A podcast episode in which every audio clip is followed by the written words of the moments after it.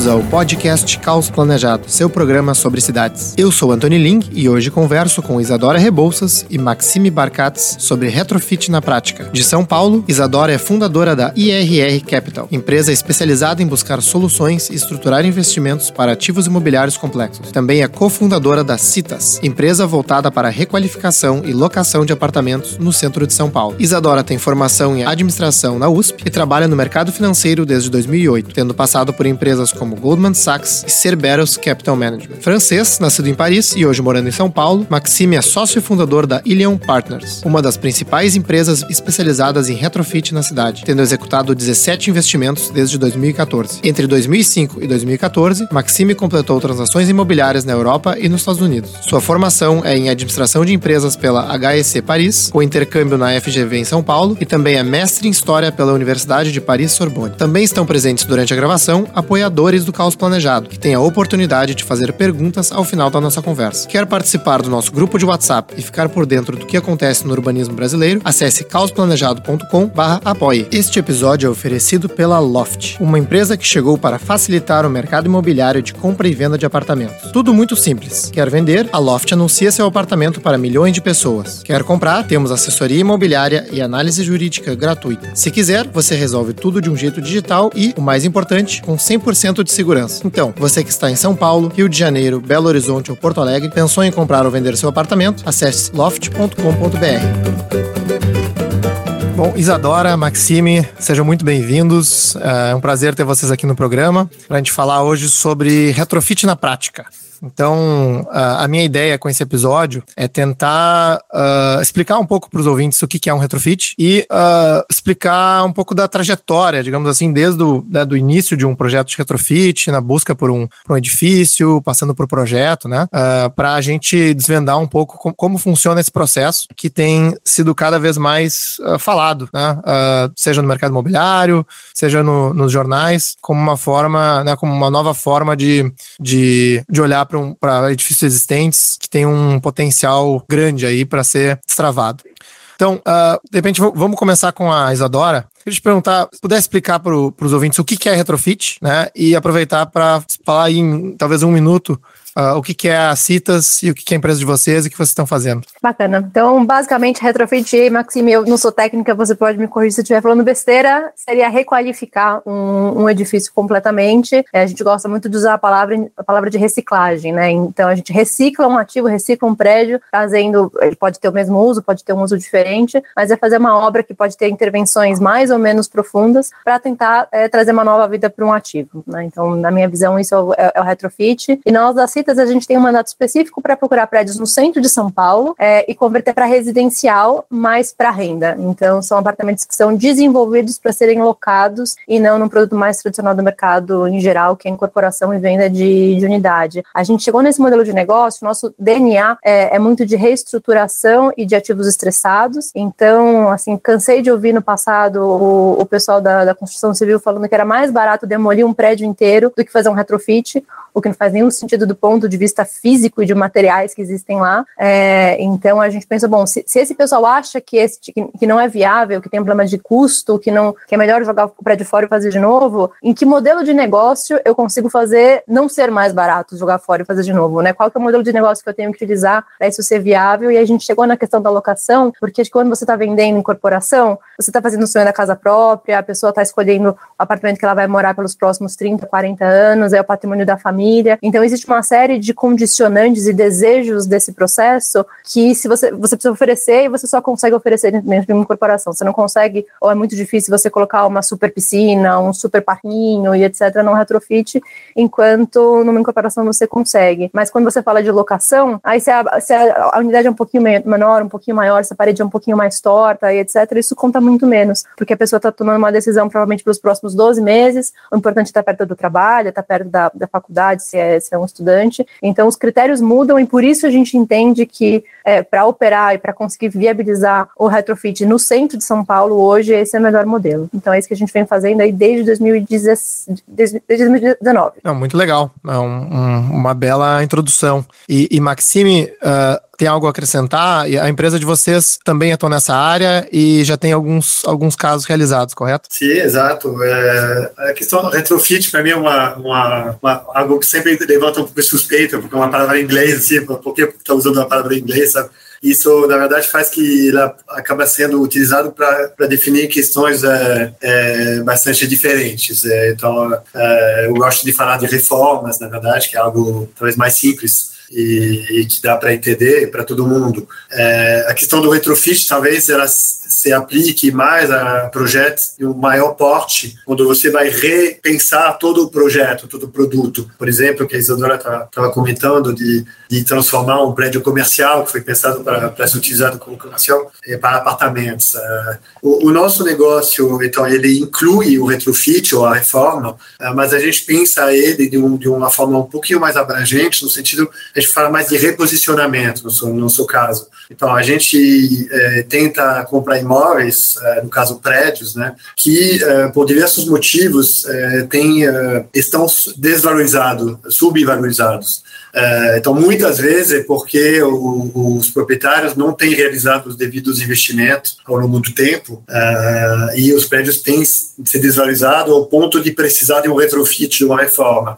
Mas, às vezes, vai ser também um problema de gestão, o problema é que quem são esses proprietários, quanto tempo eles demoram para tomar decisão, qual tipo de estratégia comercial eles estão utilizando, etc, etc. Então, o nosso negócio é de, de pegar esse, esse, essa bola né, num, num certo momento. É, geralmente, a gente compra de pessoas que são proprietárias há muito tempo, aí, às vezes há muitas gerações, é, e que estão no, cansadas, ou para elas, estrategicamente, já não faz mais sentido carregar esses imóveis. Então a gente pega esse bastão, essa bola nesse momento e com o nosso know-how, né, com o nosso, nosso capital intelectual e financeiro, a gente tenta agregar valor nesses, nesses imóveis. É, é, e aí, ao contrário, do, talvez da estratégia que a Isadora comentou, o, o que nós fazemos, ele, ele sai muito mais do prédio para o produto, não tanto do produto para o prédio. A gente não, quando a gente entra num prédio, não sabe se vai ser um hotel, se vai ser um, uns apartamentos para locação, se vai ser uns apartamentos para venda, etc. É, eu acho que a gente tenta mais é, aqui é, ter esse, essa especialidade de tentar entender o que dá para fazer naquele, num certo local, num certo num certo prédio. Né? Então, isso, inclusive, a gente gosta de, de, pensar que isso é o nosso maior valor hoje, né? justamente ter essa cabeça que vai conseguir imaginar o que fazer. Isso fez que no, no a gente fez até agora projetos muito diferentes. É, a gente está vendendo apartamentos grandes, já vendeu apartamentos pequenos, está alugando apartamentos, está alugando laje comercial, já fez um projeto de moradia estudantil, de hotel, enfim, projetos que eram o, o, o que, no nosso ver, era o mais o melhor valor agregado nesses, nesses espaços. Eu, eu fiquei curioso também, Maxime, da, um, né, uh, se me permite, Isadora, da, da trajetória de alguém que vem da França, né? Uh, ou, enfim, principalmente de Paris, onde, não sei, a maioria das obras talvez sejam reformas, né? Uh, e não edifícios novos, né? Como, como é, é mais comum aqui no Brasil. isso teve alguma influência em relação a como você vê o, o, o mercado aqui no Brasil, né? Ou você teve alguma experiência na França, né? Que, que te, te ajudou a, a, iniciar esse projeto aqui no Brasil? Como é, como é que foi essa. É, é uma pergunta interessante, porque eu, eu, eu tenho a sensação de que, como francês, já ganha uma certa respeitabilidade se com assuntos de, de retrofit, né? É, porque realmente, principalmente eu que sou de Paris, é, eu, eu, na minha infância, eu, eu, vi poucos prédios sendo construídos. É, talvez nunca vi um prédio sendo construído no, no bairro onde eu morava. É, e em troca, o paulistano, né, ele, ele vive com isso, ele viu a cidade evoluir, etc. O quarteirão onde eu nasci, se eu vou lá agora, é exatamente igual, os mesmos, uh, mesmos prédios. Porém, é, não, não, não tive a experiência de retrofit, apesar de ter essa, essa nacionalidade. É, eu, eu, trabalhei no mercado imobiliário durante praticamente uma década na Europa, é, mas eu era mais de desenvolvimento, justamente. Eu construía é, imóveis comerciais, principalmente galpões logísticos e imóveis de escritórios. Então, sempre tive um papel mais de, de, de incorporador, é, desenvolvimento das empresas onde eu trabalhei. É, a, o, o, gosto por isso a, a, é, foi veio mais, acho que por motivos pessoais. É, eu tinha morado no Brasil quando tinha 22 anos, passei dois anos aqui, um estagiário, intercambista, E depois eu, eu, na época eu já frequentava bastante o centro, já era um lugar legal, acho que talvez era mais o começo desse, dessa reapropriação do, do, do, do espaço por pessoas industriais criativas e pessoas que buscavam espaços maiores e mais baratos, né? Então, um lugar que tinha bastante vida cultural e intelectual. É. Eu era um frequentador nessa época e depois eu reli isso, virando um profissional da, da área imobiliária. Fiz a releitura do, das experiências que eu tinha vivido em São Paulo é, e quando deu o momento de voltar a morar no Brasil, que na verdade eu já era empresário, eu tinha uma empresa que eu vendi em 2013 e após umas reflexões eu optei por voltar ao Brasil, né? Mas não necessariamente para fazer retrofit mas aí começou a se juntar um pouco tudo, essa, essa questão imobiliária que eu tinha me, me tornado profissional, essa, essa fascinação, diria quase, por São Paulo, por, pelo centro especificamente. Uh, e a vontade também de desenvolver um projeto mais pessoal, um projeto um pouco mais autoral, é, menos uh, frio do que eu tinha feito até agora. Então, Aí foi uma junção, na verdade a Irion hoje é uma, uma empresa, mas ela foi um projeto de vida também. É, se eu for pensar a posteriori, teve várias casinhas assim que foram se juntando para desenvolver esse projeto profissional. Não, obrigado, né? E eu acho que esse é um gancho para a próxima pergunta que eu ia fazer, que até estava batendo um papo com a Isa antes da gravação aqui, né? Que, que é em relação a, bom, por que, por que retrofit por que agora, né? Porque eu acho que talvez aí na história da, do Maxime tenha sido uma evolução talvez natural né, da, da tua carreira imobiliária, mas a gente tem visto cada vez mais né, na, na mídia, uh, de investidores do mercado imobiliário, né, uh, de iniciativas para uh, ah, reconverter, retrofitar, reformar edifícios. Né? então, Isadora, qual que é a tua visão a respeito disso? Né? Por que, que, por que, que isso está acontecendo agora e, e, como é que vocês acabaram entrando? É, eu acho que a indústria está amadurecendo um pouco, né? de modo geral, a indústria do, do o setor inteiro imobiliário, ele costuma é, caminhar em passos muito lentos, né? As inovações, os novos produtos, eles costumam vir muito, de forma muito devagar, é um, é um setor muito conservador, então as pessoas preferem replicar o que elas já sabem, se sentem confortáveis, do que testar muita coisa nova. E acho que por isso que o retrofit no passado foi muito pouco debatido, muito pouco falado. Tinha essa percepção também de custo, que o custo de fazer um retrofit é maior do que o custo de demolir o prédio e fazer de novo, e, e etc. Eu acho que pensando no que está no que tem acontecido, né, tanto em São Paulo como no, no Rio de Janeiro, essas leis novas que, que incentivam é, o, o, retrofit nessas regiões específicas, existia uma dificuldade burocrática muito grande com o processo também. Isso ainda não foi resolvido, né, mas pelo menos a gente sente que existe uma boa vontade do poder público de, de resolver. Então, por exemplo, enquanto uma, uma corporação nova, você pode conseguir aprovar ela pelo, pela prova fácil em quatro meses, o retrofit você pode demorar um ano e meio, dois anos para conseguir uma aprovação, né? Um fluxo de caixa que você, de repente, já comprou o prédio de partida, já é 50% de todo o seu investimento, você já desembolsou, não tem a, a permuta do terreno, a, a, conta fica muito mais difícil. Então, se você não consegue sentir que você vai ter a aprovação, as inseguranças todas de bombeiro e etc. sanadas, faz pouco sentido to, tomar todo esse risco para entrar num produto novo. E eu acho que essas novas formas de, de ocupação, quando a gente começou a falar de residencial para renda em 2019, não tinha ninguém falando de residencial para renda quase no, no Brasil. Depois veio a Lugo, depois veio a Yuca. Então isso começou a virar algo mais é, palatável, eu diria, aí para o mercado de modo geral. E eu acho que com isso o debate de vamos fazer retrofit, vamos pensar em formas alternativas de, de investir nesse setor, é, acabou amadurecendo um pouco. Você falou da, da legislação de São Paulo, que teve algumas mudanças, né? O que, que uh, o que aconteceu nos últimos anos, né? E, e isso melhorou? Não, né? Você falou que não, não resolveu totalmente ainda. É, se, você, a, se, você, puder comentar sobre isso. A legislação, a, a ideia dela é muito boa, né? Que é o, é o programa Requalifica Centro, então é um, é um programa montado pela Prefeitura de São Paulo, exatamente para estimular o retrofit. E eles começaram com um piloto nessa região central, por ser realmente, a, acho que a região de São Paulo que tem mais prédios ociosos que estariam aptos a serem retrofitados, né? Então eles tentaram é, trazer mecanismos de facilitar todos esses problemas que eu elenquei. Então, por exemplo, a gente tem muito prédio que tem dívidas absurdas de PTU, então você não consegue nunca viabilizar uma aquisição porque assim, a dívida já é maior do que o valor que o prédio vale, e aí o proprietário não vai entregar o prédio por nada, e aí você não consegue destravar isso. Então a lei nova diz que vai existir a remissão dos créditos. Então, o que tem aberto de PTU não precisa pagar desde que você requalifique o prédio. É um golaço, entendeu? É um negócio super bacana, consegue destravar uma série de, de problemas é, mas ainda não foi regulamentada no detalhe. Não sei exatamente como funciona esse processo. É, eles também estão dando alguns incentivos fiscais. Então, o ITBI você também não precisa pagar se você for fazer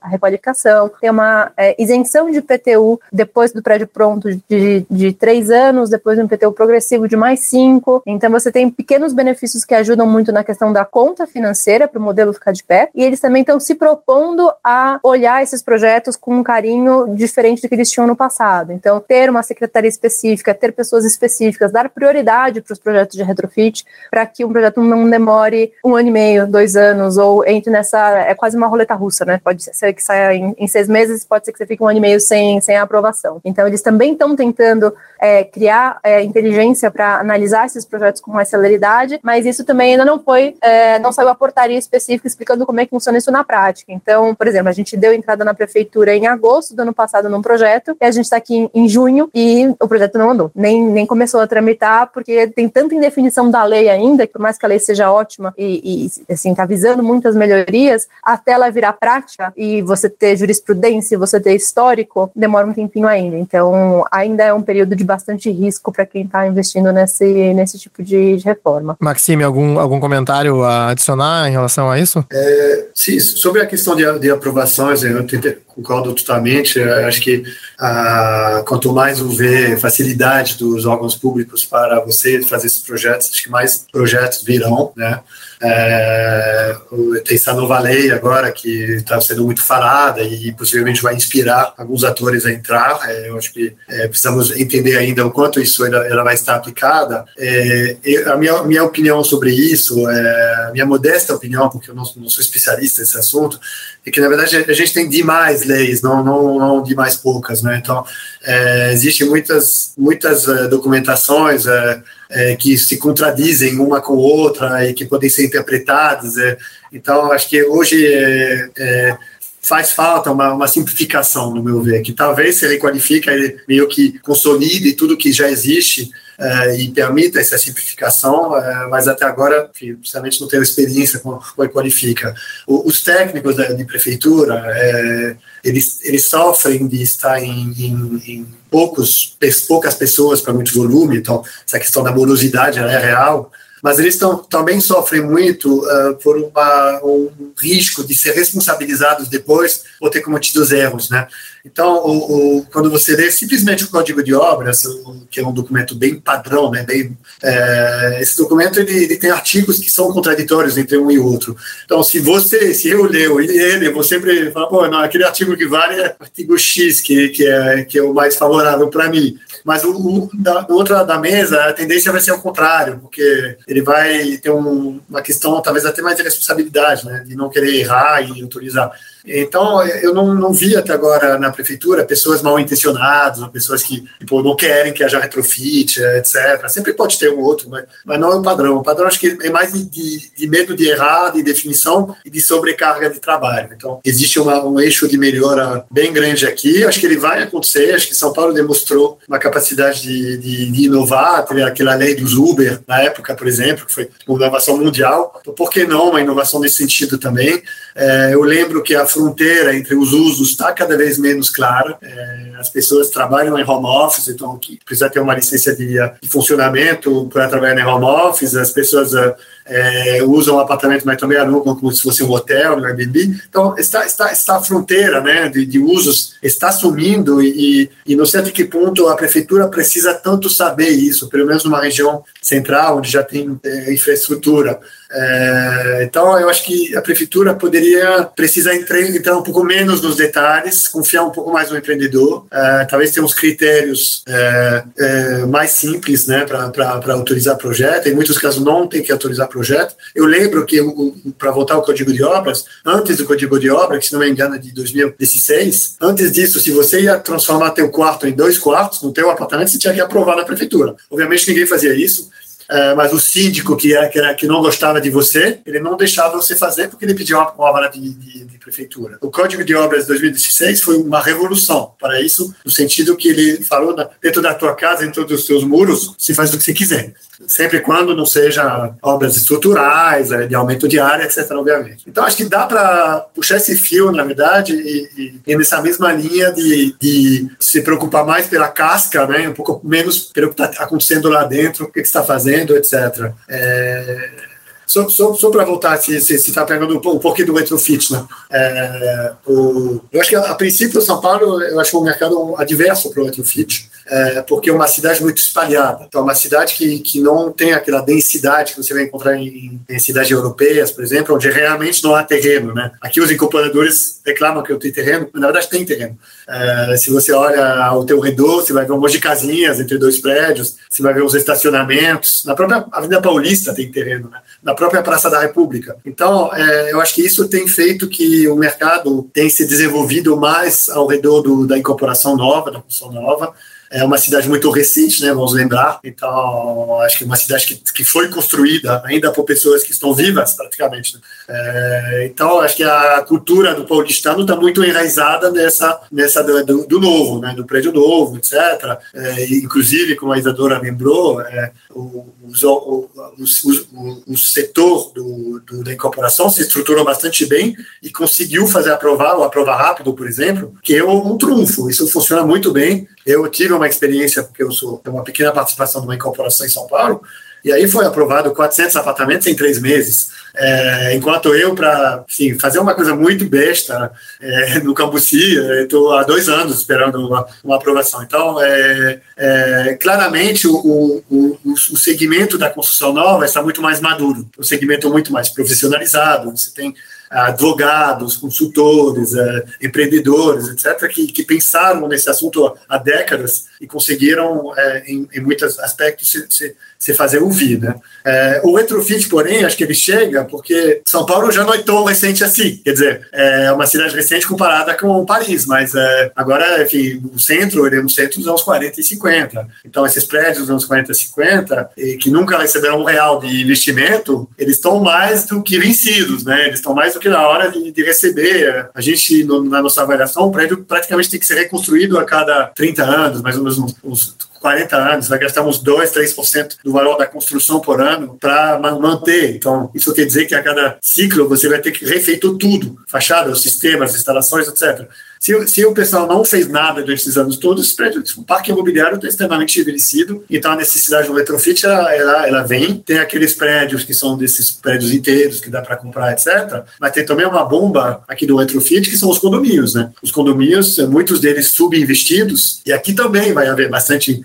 empreendedorismo, vai haver empresas que vão oferecer reforma contra, sei lá, apartamentos, né? mas com certeza o, o parque imobiliário envelheceu e eu iria até um pouco além, acho que eu, não está tanto enraizado, eu acho, na cultura daqui de São Paulo, de manter os imóveis. Acho que tem uma, uma cultura um pouco de consumo aqui, né? Como você constrói muito, as pessoas com mais poder aquisitivo costumam ir comprando apartamento novo a cada, sei lá, 10, 15, 20 anos, o que ficou mais velho geralmente ficou na mão de quem tinha menos poder aquisitivo, né? Então, acho que tem uma, uma questão muito interessante, na verdade, que, que mistura a questão técnica, a questão cultural, a questão de onde as pessoas querem morar, porque antigamente as pessoas queriam morar no centro, depois as pessoas queriam, queriam morar no subúrbio, mas agora, de repente, com a nova geração, o pessoal quer mais voltar a morar no centro. Então, vai acontecer um monte de coisa nesses próximos anos, e eu diria que por isso está tendo mais interesse na mídia, está tendo mais empreendedores agora querendo enfrentar essa batalha, porque está tá, é uma, uma batalha bem bacana, na verdade, que está que tá se desenhando né? Uhum, uhum. Não, uh, só comentando em alguns pontos que, que você falou, né? Uh, concordo que na parte regulatória, uh, o poder público em relação a, aos usos da edificação também não, não deveria se envolver ou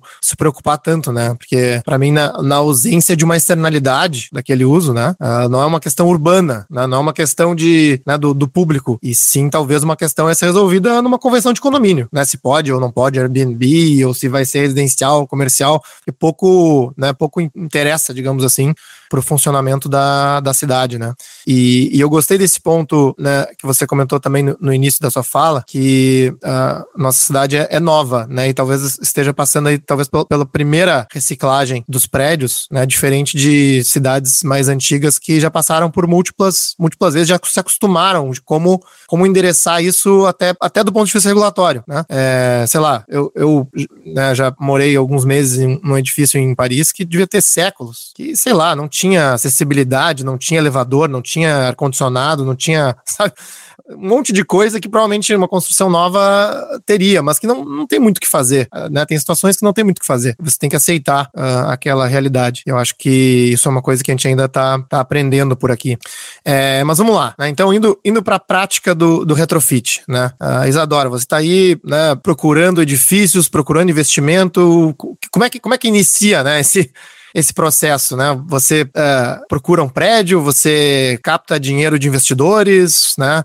Vocês mesmos investem. É, fala um pouco sobre o, o né, esse surgimento aí de um projeto? É, a, a, a, tese seguiu muito mais como uma tese ampla do que como um retrofit específico de um prédio, né? De novo, a gente não é uma empresa de incorporação imobiliária, nem de mercado específico, a gente é muito mais de reestruturação de ativos estressados. Então, a gente percebeu que existia um gap muito grande de oferta e demanda no centro, que você tinha uma oferta gigantesca de prédios comerciais e uma demanda quase zero de prédios comerciais, e uma oferta, é, uma demanda muito grande de para residencial e pouca oferta de, de residencial. Eu sempre gosto de contar dois, dois causos que aconteceram em, em tempos mais ou menos é, semelhantes, que eu, em 2012, comprei um apartamento na planta, na Baixada do Glicério, não sei se vocês conhecem a Baixada do Glicério, mas eu gosto de falar que é, é Gotham City do centro, então tem o centro e aí tem Gotham City que é um pouquinho pior, é, lá, lá embaixo na Baixada, bem perto do Pontilhão, e eu comprei o apartamento porque, assim, com o dinheiro que eu tinha, que era do, do FGTS, era ou esse ou um em Itaquera, e eu achei que o centro estava mais perto da minha casa do que Itaquera, era mais fácil de gerenciar. E aí eu comprei o apartamento, um apartamento de 45 metros quadrados, então é construção nova, né, mas uma região aí um pouco mais complicada. E quando o apartamento foi entregue em 2015, eu conseguia fazer a locação por quarto. É, a gente tinha um, um, volume de pessoas interessadas gigantesco, eram em torno de cinco mensagens por dia de gente interessada em fazer a locação. E eu fazia no pacote, num apartamento de 45 metros quadrados no Glicério, o mesmo que eu pagava num apartamento de 90 metros quadrados no Itaim. Eu falei, putz, acho que tem uma, uma questão de demanda aqui, tem uma demanda que não está sendo atendida, que poderia ser melhor atendida. E numa época muito próxima também, meu marido alugou um escritório no centro, e aí ele pagava 5 mil reais o pacote, aluguel condomínio IPTU, por um, duas lajes somando 400 metros quadrados. Significa, ele pagava nada, nada de aluguel, e ao mesmo tempo, mesmo pagando tão pouco, o prédio estava 100% vazio, ele era o único ocupante. Então, assim, ficou muito clara essa questão de oferta e demanda, e a gente entendeu que do ponto de vista de investimento, esse era um excelente investimento para quem gosta de risco, né? Para quem gosta de ativos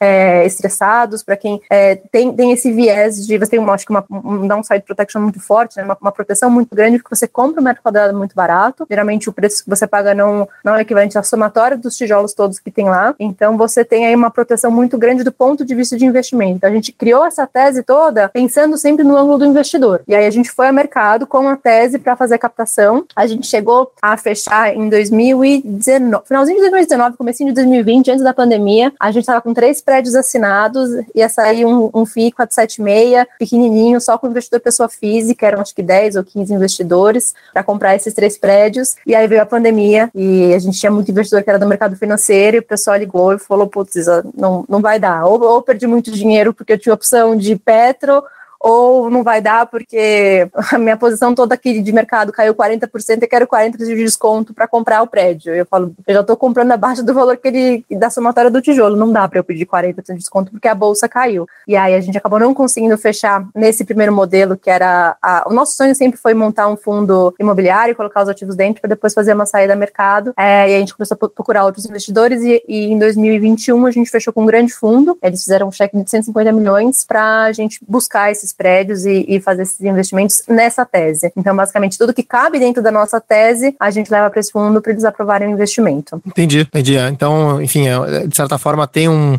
tem um pouco assim, um, uma, na história de vocês teve uma certa, um, assim, para e passo, né? Buscando oportunidades, levantando dinheiro até conseguir uh, desenhar algo que fizesse sentido uh, para os dois lados, né? Exatamente. E, e, e Maxime, uh, como que vocês se deparam com um determinado projeto, né? Como que, como escolhem um determinado prédio para reformar, né? O que, que chama a atenção de vocês? O, bom, a gente está faz um tempo tempo já, né? Porque a empresa começou em 2014, então tem oito oito anos.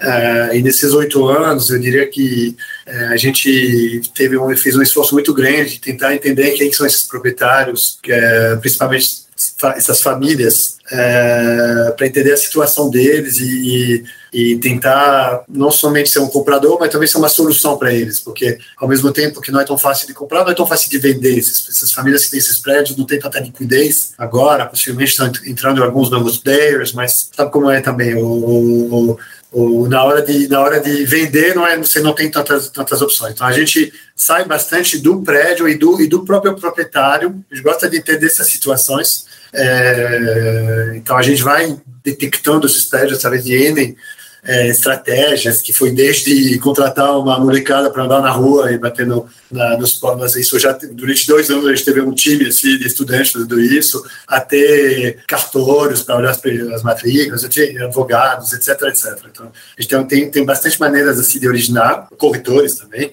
É, e assim é, é, difícil a gente a gente colocou mais um valor mínimo de, de investimento é, porque eu, por uma questão que eu acho chato, na verdade, porque eu gostaria de fazer predinhos, mas o teu advogado vai custar a mesma coisa para fazer uma auditoria, para estudar arquitetura, etc. Então chega um momento que não, não viabiliza é, fazer um projeto. Então a gente colocou mais um, um faturamento, vamos dizer. O projeto tem que fazer X, assim, é, e 10 milhões de reais, que não é muito. É, mas isso, não, dependendo dos bairros, pode ser um predinho na Vila Nova Conceição, ou pode ser um, um na Cracolândia. Assim. É, mas isso, isso dito, é, enfim, esse, esse limite colocado, é, a gente gosta de pensar que poderíamos ser capazes de comprar tudo em qualquer prédio, que esteja nessa situação de desvalorização. É, porque é isso, é médica, é projeto por projeto, é uma costura, é, e, e a gente gosta, eu gosto de pensar assim, então obviamente vai ter alguns bairros que vão ser mais, mais amigáveis para empreender. Não agora, agora a gente está tá fechando, fechado com um projeto na, é, na região do, da Santa Efigênia, que a gente já fez um projeto lá que foi bem complexo, sim, e de novo, meio, pô, dá um pouco de, de, de quase de preguiça, assim, de voltar a enfrentar todos aqueles problemas e todo aquele mas olha acho que eu, esse negócio nosso e de, foi nosso acho que da Isadora de todas as pessoas que estão ele é um negócio de missão. É, porque sinceramente você não tem nenhum negócio fácil né? Mas se você quer empreender está com tua tua mala aqui bom eu vou, vou, empreender sou um cara bem formado e tudo. Não é, não é óbvio fazer isso. Tem um monte de coisa para fazer. Então é, é, a gente te, acaba tendo uma militância eu acho nesse negócio. E então é, eu, eu, me sinto praticamente responsável assim, por ser capaz de fazer projetos em algumas regiões. Então, a maneira de desenvolver projeto é muito assim: encontrar um prédio que tem alguma coisa de interesse, que dá para comprar, que tem muita também gente é, que quer muito mais dinheiro do que isso a gente poderia fechar uma conta, então também esse é um filtro bem importante.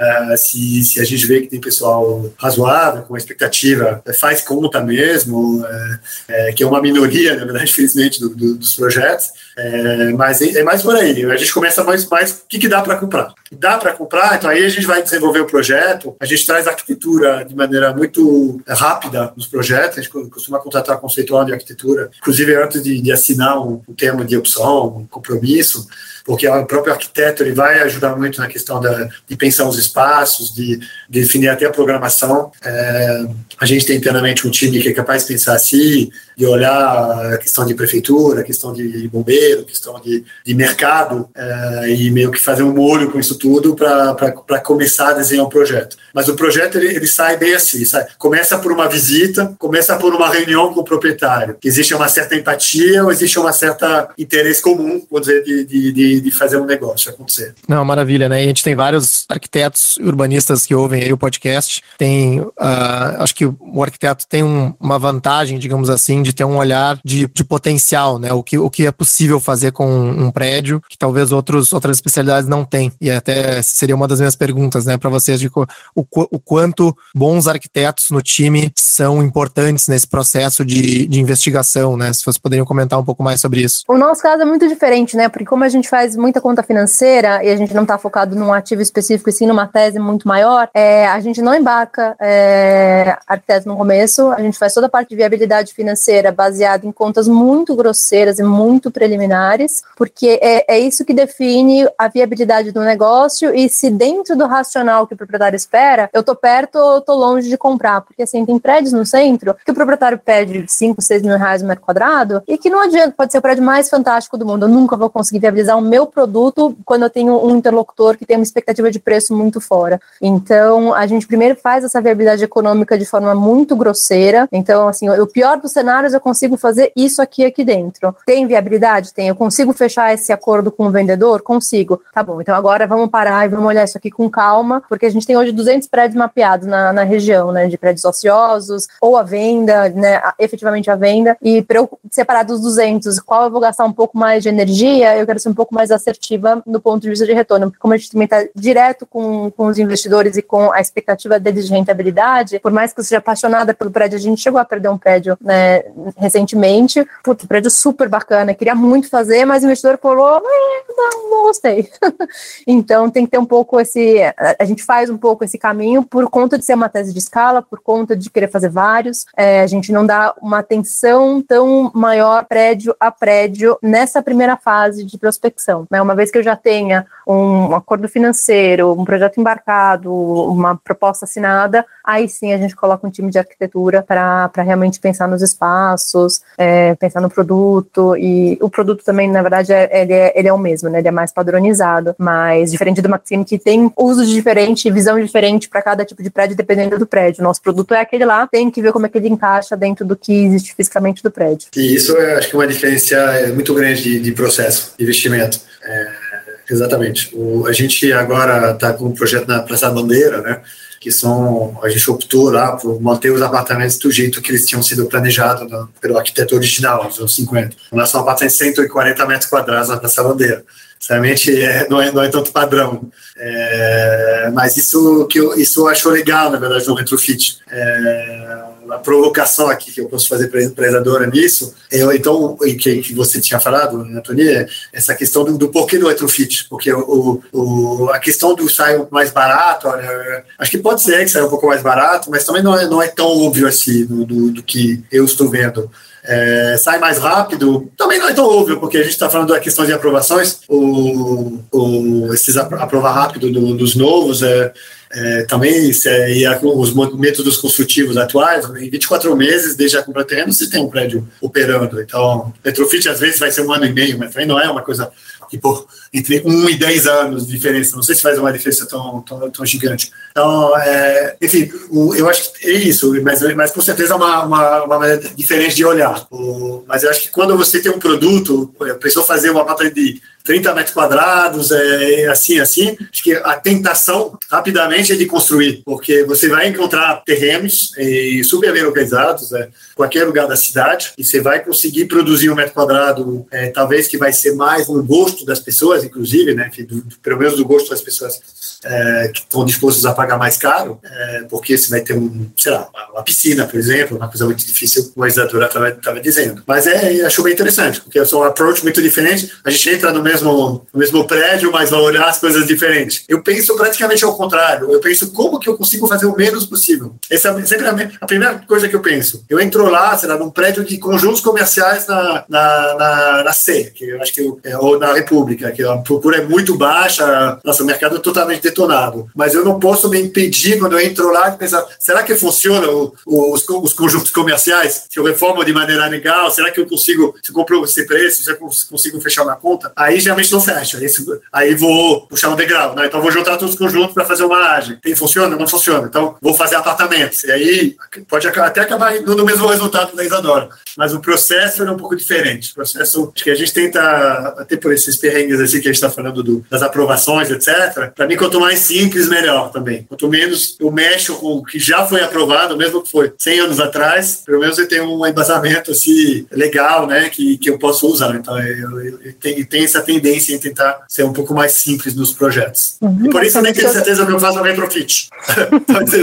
vezes eu faço só reformas, não sei. Eu até faria um adendo aqui que o nosso produto, ele não é um produto de tipologia, né? Eu não tenho uma tipologia, uma metragem específica. Eu tenho um valor-alvo de aluguel. Então, é, é indiferente para mim se ele tem 20, 25, 30 ou 40 metros quadrados. O que importa é que a gente, de novo, como é uma tese de escala, eu preciso ter um valor que seja acessível e que eu consiga trazer bastante gente para morar no centro. Então, não adianta eu querer maximizar e fazer o prédio mais bacana que eu vou conseguir cobrar mais caro, porque eu não vou conseguir cobrar mais caro por 200 prédios. Eu vou conseguir cobrar mais caro talvez por um, e aí talvez tenha até outras pessoas mais qualificadas para fazer este um prédio muito bacana ser muito mais caro. O que eu quero é realmente popularizar, trazer bastante gente para morar no centro, que a nossa visão é que, assim, é, eu, eu sou super crítica à, à palavra de revitalização do centro, porque eu acho que não tem bairro em São Paulo com mais vitalidade do que o centro de São Paulo. Ele tem, obviamente, uma questão de requalificação, uma questão de zeladoria, a questão dos prédios vazios, tem uma, questões sociais também fortes na, na região, mas não dá para dizer que é uma região sem vitalidade, né? Então, o que a gente acha que falta é mais gente morando, para ter mais gente gastando, para ter mais é, dinheiro circulando e gerar PIB para a região como um todo. É muito interessante as, as abordagens distintas e, enfim, acho que faz todo sentido com a, enfim, a proposta de, de cada um de vocês, que cada um está tentando endereçar. É, uma pergunta que eu tenho em relação a esse, essa busca inicial, né, por, por edifícios, esse, esse filtro que vocês fazem, é se tem algum limite, digamos assim, em relação ao estado da edificação, né? Porque a gente sabe que, uh, principalmente no, nos centros das nossas cidades e de São Paulo também, tem, ok, tem desde um edifício que está desocupado, mas que está em uma condição boa, né? Que com pouco, digamos assim, pouco investimento né? Você poderia colocar ele em dia, e tem outros que precisa, sei lá, trocar tudo, né? Trocar as quadrias, trocar todas as instalações, todo o sistema de climatização, né? Enfim, é, elevador. É, isso, isso é um impedimento ou depende, digamos assim, do, do preço que o prédio está sendo vendido, né? E, enfim, se for realmente um preço baixo por metro quadrado, isso ainda é, né? É um, é um caminho a ser perseguido, né? Embora seja uma obra é, numa escala muito maior. É, como é que vocês veem esse aspecto assim, do, da, do, né, do, do, do, passo, do tamanho do passo que tem que se dar para fazer um retrofit? Não, não, acho que a única coisa que poderia uh, inviabilizar o projeto seria mais do lado estrutural. Uh, e, e, pelo menos na minha experiência, uh, eu nunca vi um, um, prédio que tenha uma estrutura comprometida. Até porque na, antigamente não tinha tanto software, etc. Não, não tinha então, o pessoal meio que sobrecarregava a estrutura, né? Hoje as estruturas são muito mais leves do que, do que nos prédios antigos. Uh, e, enfim, sem ser técnico, uh, eu, eu assim, não me parece que seja um, um, grande problema comum, né? De ter problemas, de ter prédios com estruturas comprometidas. A questão de instalações, uh, sistema, fachada, etc., eu não acho que seja qualquer impedimento, não. Aí é uma questão mais de, mais de conta mesmo. É, tecnicamente não é difícil você trocar uma, uma, umas prumadas, você refazer uma elétrica, é, você trocar elevadores, é, assim, tudo, tudo isso são, são, são, conhecimentos técnicos bem, bem padronizados. Né?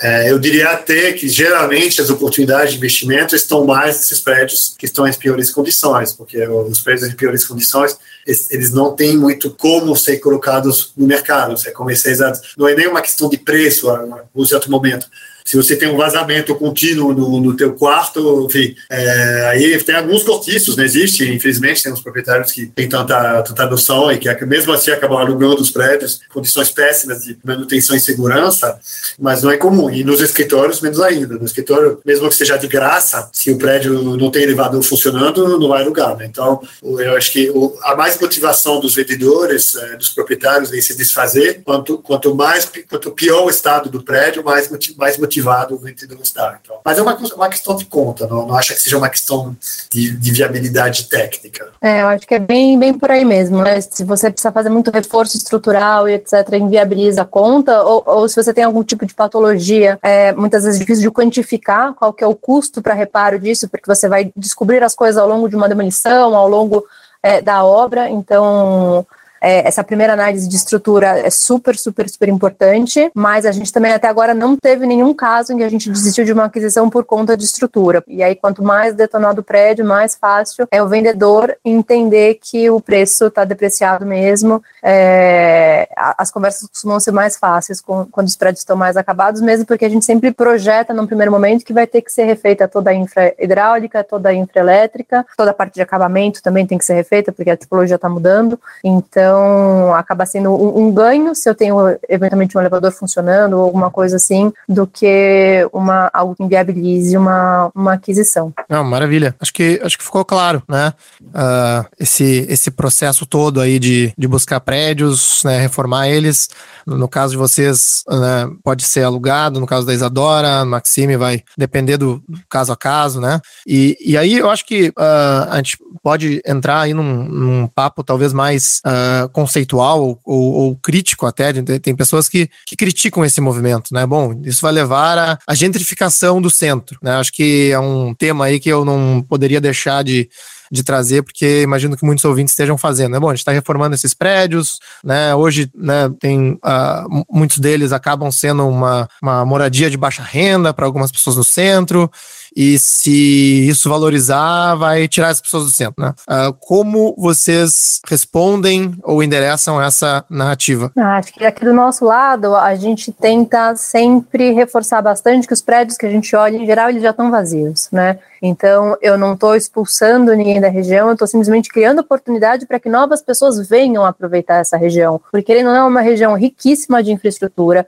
do ponto de vista de transporte, mobilidade, riquíssima do ponto de vista de infra, de cultura, com cinema, museu, é, super, assim, é muito rica do ponto de vista cultural. Então, a gente tem que poder trazer mais pessoas para usufruir esse espaço, né? Muito pelo, não, não expulsar pessoas de, dele. Então, a gente sempre toma bastante cuidado com o nosso produto para ser um produto inclusivo e para trabalhar com esse valor de pacote que eu consiga trazer mais gente é, e não elitize o, o espaço que existe. Né? A gente Acho que o nosso público-alvo, em geral, são, são jovens, recém-formados, muitas vezes é a primeira geração de uma família que está fazendo faculdade, então é um pessoal que realmente deixa de estar a duas horas de distância de um centro é, comercial, de, de infra de lazer e etc., para aproveitar um pouco mais a cidade dentro de um contexto de uma vida muito mais difícil que eles tinham antes. Então a gente entende que o nosso produto ele é muito inclusivo, é óbvio, sempre dá para reclamar, né? Mas a, a gente está tentando trazer um produto que seja bacana para a região como um todo. É, Sim, concordo totalmente com a Isadora. É, na verdade, eu, eu, acho que o assunto da gentrificação ele é real, é, mas eu acho assim muito hipócrita,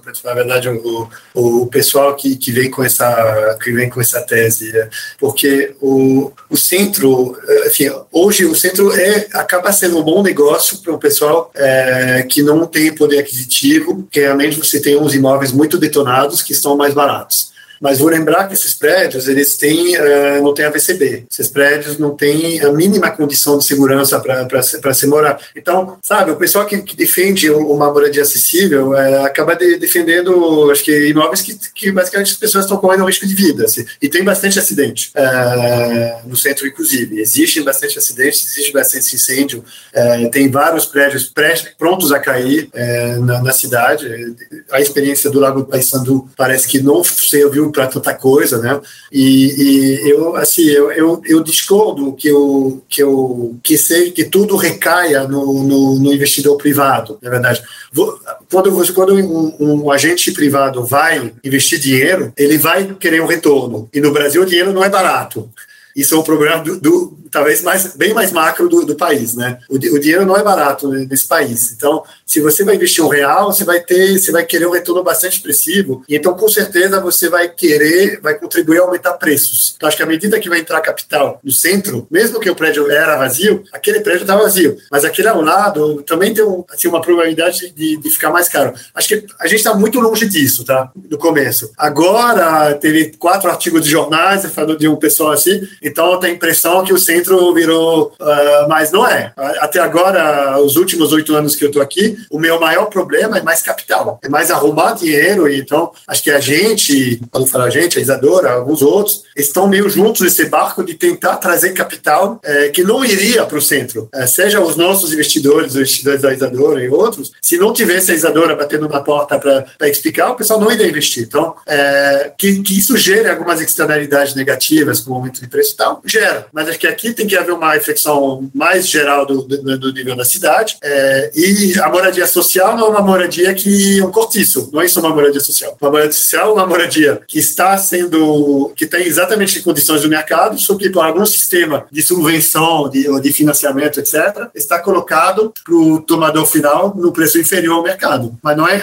Então, acho que existe um pouco essa, essa, essa mistura, né? Entre o, o, o pobre, então, ele, ele, ele vai ser expulso, mas, mas ele, mesmo assim ele tem que ficar no cortiço. Eu discordo. Acho que todos os prédios de São Paulo, todos os prédios do centro, tem que receber investimentos, tem que ter AVCB, tem que ter acessibilidade, tem que ter, é, enfim, mínimas condições sanitárias funcionando. E a partir daí existe uma questão de preço é, que tem que ser endereçada. E aí cada um vai ter uma, a sua própria sensibilidade. Acho que o produto da Isadora, no caso, é um produto que ela aposta no mercado mais, mais é, acessível, porque não porque ela é bonzinha, mas porque boazinha, mas porque ela acha que é onde tem mais mercado, está certo. A gente também está vendendo lá na Praça da Bandeira, optou por deixar o apartamento grande, a gente está vendendo um apartamento por 3 mil reais metro quadrado, e posso te assegurar que tem que está comprando lá, não o pessoal super bacana, etc., é o pessoal que está caindo com uma luva aquele, aquele produto. Então, a gente tem também um pouco de, de, de branco preto aqui que temos que temos que evitar, né? Mas isso leva para mim numa grande reflexão sobre moradia social, é, que é um assunto que acho que está ainda pouco endereçado na, na, cidade do Brasil, que acho que é um enorme assunto. Eu estava olhando recentemente a prefeitura, a prefeitura de Paris, acho que gasta 20% do, do, do, orçamento dela para moradia social, somente uma cidade, né? Sem falar do, do, das regiões, do governo, etc. Então acho que é mais por aí. Enquanto as pessoas estão querendo afunilar os impostos delas para é, que a prefeitura possa possa comprar um apartamento por, por 100 e alugar ele por 3 é, é, com uma reflexão menos econômica. Não, perfeito. Né, eu, uh, eu, eu, concordo com vocês que, né, que eu acho que é uma visão talvez universal de que, bom, temos imóveis vazios em áreas muito bem localizadas das cidades, né? Esses imóveis poderiam estar aumentando a nossa oferta imobiliária, né? Oferta de moradia na cidade. E, e o meu objetivo aqui hoje foi justamente trazer né, vocês dois para mostrar, olha, ok, uh, como que a gente faz isso então, né? não existe um passe de mágica, né? Uh, são projetos uh, caros, né? Desafiadores, idiosincráticos, né? Cada projeto tem uma história, tem um conflito, tem um tem uma dificuldade regulatória diferente e, e, acho muito legal a iniciativa de vocês, né, de estarem aqui uh, uh, uh, abrindo alguns dos, dos, segredos de vocês, né, de, de como que vocês trabalham, justamente acreditando que é um esforço em conjunto para dar uso para esses espaços. É, acho que a gente está chegando próximo ao, ao, ao, final do nosso tempo e queria, enfim, passar a, a palavra para vocês para darem as considerações finais. E, uh, eventualmente, né, fazer uma última pergunta de, bom, né, uh, o que, que vocês diriam para pessoas que estão interessadas em, ora, fazer uma reforma, né, ora, investir nesse espaço, né, porque eu acho que uh, tem muitos ouvintes aí que têm interesse no tema, né, sejam arquitetos, sejam pequenos investidores, que eventualmente querem saber como, como participar desse, desse movimento. Bacana, eu acho que aqui do nosso lado da, das citas, assim, eu, a gente está tentando e começando a fazer esforço para também comunicar essa mesma tese que a gente está rodando com grandes fundos para pessoa física. Então, quem tiver interesse em investir, que gosta desse produto, que gosta de centro, que quer ter aí um pouquinho, um dedinho nessa requalificação, qualificação não, né? Nessa, nessa, na requalificação dos ativos da, da região, poxa, no nosso site tem nosso contato, tem lá o botãozinho para falar com a gente direto no WhatsApp, é, pode entrar em contato, tem, a gente tem muita, muita coisa bacana para fazer. O importante é a gente conseguir encontrar as pessoas que conseguem enxergar isso que tem tem, de bacana na, na região, né? É, é um pouco o que o Maximo falou. Para a gente trazer esse capital, foram quatro anos mais ou menos de bater na porta cada seis meses falar, poxa, vamos fazer, vamos fazer, ah, não sei, depois eu vejo, ah, vamos. É muita insistência, né? Acho que de todas as pontas, é, tanto para o investidor como para os proprietários. Tem, tem negociação que demora dois, três anos para fechar, porque o proprietário tem problema, ou ele não está na dúvida, não sabe se quer ou se não quer. Então, tem que ter muita paciência. E quanto mais gente a gente conseguir ter é, com esse olhar próximo, com vontade de fazer esse investimento, mais a gente consegue destravar as coisas na região e mais bacana vai ficando na região. É www.citas.com.br. Então, assim, a, a, a, empresa em si, ela está rodando ainda de forma é, quase de fachada, né? A gente, o nosso, o nosso primeiro prédio foi comprado na semana passada, a expectativa é que ele seja entregue é, em 10 meses, mais ou menos, é um prédio super bacana na Praça da República, são 9.500 metros, 277 unidades, 305 camas, então é um projeto bem bem, grande que a gente está tocando agora, mas tem várias outras coisas bacanas e, e assim, o site está lá muito mais é, por uma questão atual de é, montar base de dados, é, mostrar um pouquinho a nossa marca, mas a gente não tem nenhum produto que é necessariamente o que a gente quer entregar é, no site hoje, mas o nosso contato está lá, a gente já tem um atendimento montado, então entrem, por favor, em contato, vamos trazer mais gente para investir no centro também, porque acho que isso é bom para todo mundo e é super importante para a cidade. É, bom, eu agradeço o convite, acho que é uma ótima conversa. É, quanto mais uh, esse assunto via a ter, a, a ter interesse das pessoas, que mais ele vai viver, mais ele vai, vai se desenvolver. Então, acho, acho muito, muito interessante, muito positivo. É, eu estava dizendo antes que eu, a questão principal, acho que é a questão do dinheiro, do capital. Tem muitas pessoas uh, ou pequenas empresas que têm ideias boas, projetos, é, no Brasil inteiro, na verdade, não, não somente em São Paulo, não somente no centro de São Paulo. São Paulo e as outras cidades do Brasil é, são lugares em movimento, ainda em crescimento, muitas vezes e que estão ainda encontrando as suas formas finais, né? Acho que é São Paulo, principalmente, acho que é uma cidade que está ainda é, acontecendo. É, não, não, tenho certeza, acho que ninguém sabe exatamente como será a cidade daqui a 50 anos. É, da mesma maneira que alguém 50 anos atrás, se ele viesse a cidade hoje, ele, ele ficaria muito surpreso. Ou as pessoas que vi, conheciam a cidade nesses anos estão ainda assim, muito surpresas por onde foi. Né? Então, acho que o nosso trabalho ele acaba sendo um trabalho que tem impacto. É, hoje, da mesma maneira que a gente fala muito do retrofit do centro, fala-se muito também do arco do Jurubatuba, do Jurubatuba que é o macro projeto na margem do Pinheiros, né, perto do, do, do, autódromo, e que também é uma região de, de nova centralidade. Né? Então, é, acho que o, o, o, empreendedor privado ele acaba tendo impacto no, no, nas coisas que vão acontecer e aonde estará a cidade no, no, no futuro. É, então, todas essas ideias que as pessoas têm, acho que a, quanto mais esse assunto for crescer, mais vão, as pessoas vão encontrar financiadores, vão encontrar é, investidores interessados em fazer acontecer, e acho que é um potencial de, de grande impacto. É, então, é isso, a minha conclusão final. Maravilha. Isadora, Maxime, foi um prazer conversar com vocês e realmente obrigado pela participação. Obrigado. Muito obrigado, Antoni, Isadora. Tchau, tchau. Obrigada a vocês, pessoal. Tchau, tchau.